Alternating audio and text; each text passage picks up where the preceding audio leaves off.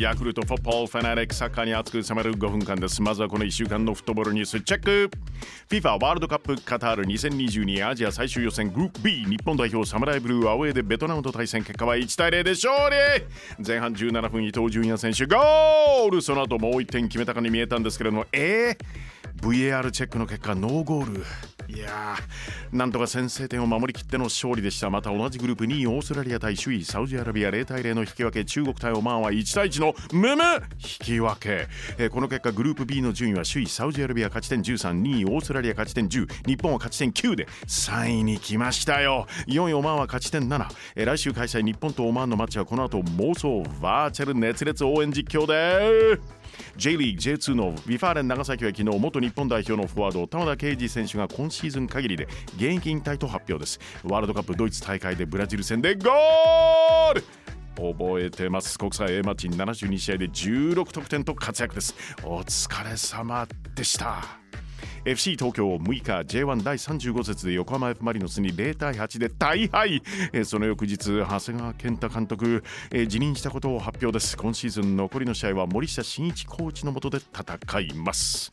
スペインラ・リーガのバルセロナ。6日クラブのレジェンドシャビ・エルナンデスさんの新監督就任を発表です。カタールのアルサッドの監督を務めていたシャビ監督、え現在リーグ戦9位なんですよね。ちょっと沈んでいるぞ。バルセロナ。浮上させることができるのか？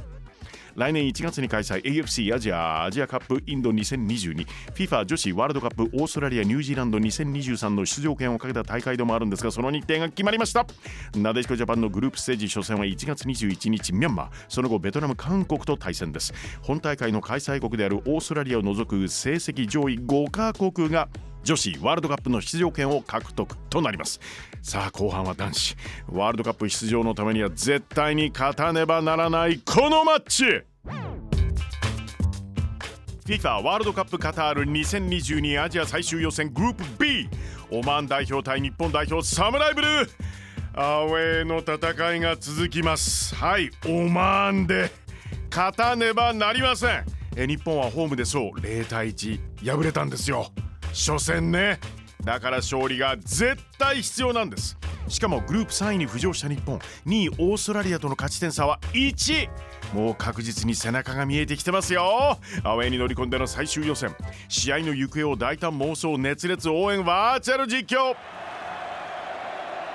舞台はオマーンマスカットのスルタンカーブーススポーツコンプレックス。日本は最終ライン吉田がボールを持つ。ベトナム戦の前の移動ヨーロッパからのチャーター機。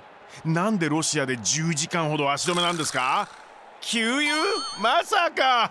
24時間機内にいたそうです。これはストレスレベル上がるでしょう。でもおかげで選手間のコミュニケーションが取れた。ポジティブ！吉田選手。中山雄太にパス。11月3日付で茨城県龍ケ崎市のふるさと大使に就任おめでとうございます、えー、ちなみに地元では県内のお肉やレンコンなどを使った龍ケ崎コロッケが人気なんだそう。中山から田中碧にパス。フロンターレ時代のアンケート好きな色は？の問いに答えはやっぱり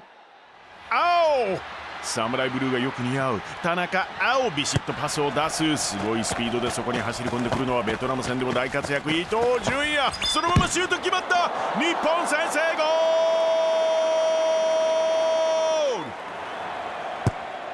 ールオマーンは日本戦でゴールを決めているイサム・アブダラ・アルサビがドリブルえコースが空いてるぞシュートきたゴンダギリギリセーフ頼むぞ日本はホームで0対1で負けてますからね。2点以上取りたいところなんですよね。ボールを持ったのはアーセナルで大活躍中。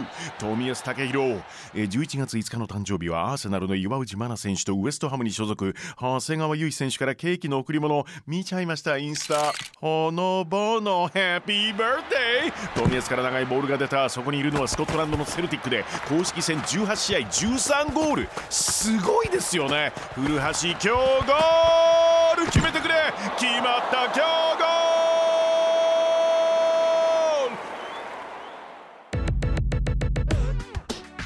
FIFA ワールドカップカタール2022アジア最終予選グループ B オマン代表対日本代表サムライブルー。